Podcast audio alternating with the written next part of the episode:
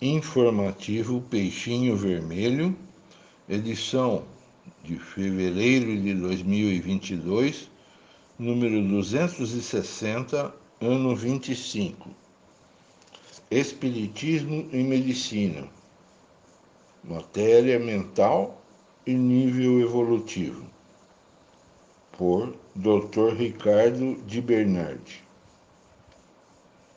Nosso universo é um todo de forças dinâmicas.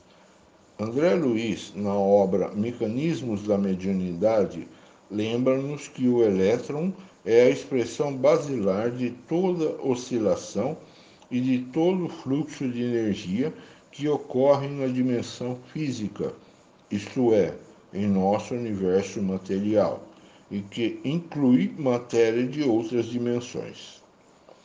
É também conhecimento dos estudiosos da fenomenologia espírita que a base fornecedora de toda a matéria e energia existentes no cosmos é o fluido universal. Este seria o veículo para a expressão onipresente do pensamento do Criador.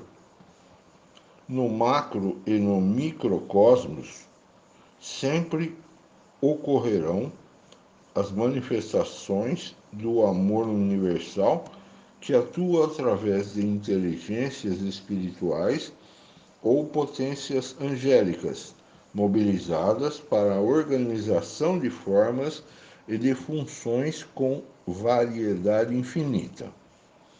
Neste oceano de energia cósmica navega a matéria mental humana capaz de gerar formas pensamento dotadas de fluido vital.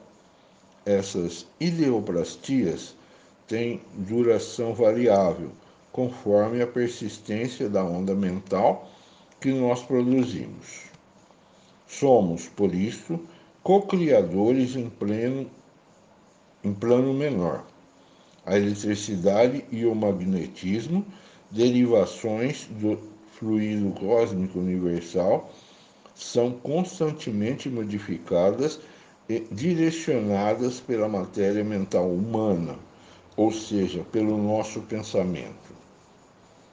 O fluxo energético provindo do campo psíquico de cada espírito, encarnado ou desencarnado, é muito individual, específico, mas Dr. André Luiz ensina-nos que raios ultracurtos se projetam dos seres angélicos que são sábios, plenos de amor e inteligência, atuantes no micro e no macrocosmos como representantes do amor universal, Deus.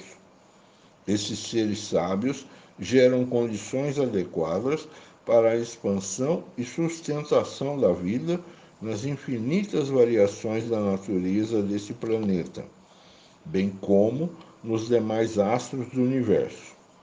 Nós, humanos terráqueos, emitimos matéria mental variável.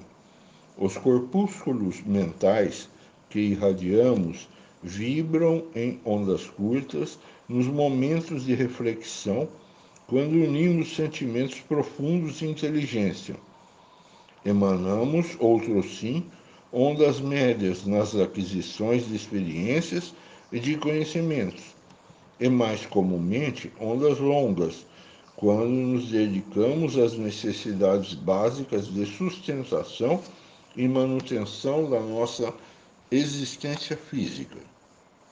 O Homo sapiens, tanto aqui como no plano espiritual, esclarece-nos o eminente médico do plano extrafísico, expressa seu pensamento como onda, que, embora sutil, ainda é matéria. A onda do pensamento emitida por nós projeta-se em minúsculos corpúsculos mentais, terminologia utilizada por André Luiz. Quanto aos animais, por serem princípios espirituais com menor tempo percorrido na longa estrada da evolução infinita, pensam fragmentariamente Normalmente seus pensamentos são descontínuos, daí suas ondas mentais serem fragmentárias. Pensam em laivos ou fagulhas. São almas simples, mas não são simples máquinas como supondes. As partículas mentais projetadas por cada espírito têm a qualidade da indução mental sobre o campo psíquico de outras criaturas que sintonizem com o mesmo tipo de pensamento ou se coloquem submissas em termos de receptividade, por exemplo, animais ou seres simples e ignorantes. A intensidade da indução mental dependerá da intensidade da concentração, da persistência do pensamento e da clareza no rumo dos objetivos. Somos seres que já amealhamos grande acervo de experiências. Fomos, foram inúmeras acertos e equívocos que registramos em nosso inconsciente como estímulos ao progresso.